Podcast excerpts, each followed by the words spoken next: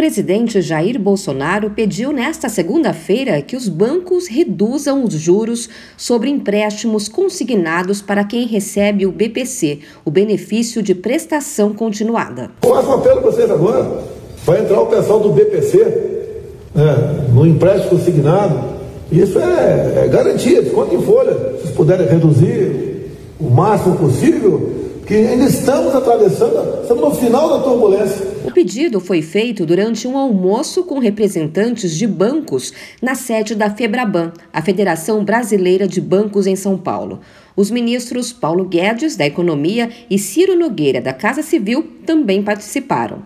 Na semana passada, o governo sancionou uma lei que libera empréstimo consignado para beneficiários do BPC e de programas de transferência de renda como o Auxílio Brasil. Em discurso durante o encontro com a Febraban e a Confederação Nacional das Instituições Financeiras, a CNF, Bolsonaro também falou sobre democracia.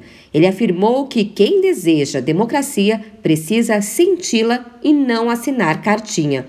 Tudo isso porque a OAB, a Ordem dos Advogados do Brasil, publicou um manifesto à nação em defesa da democracia.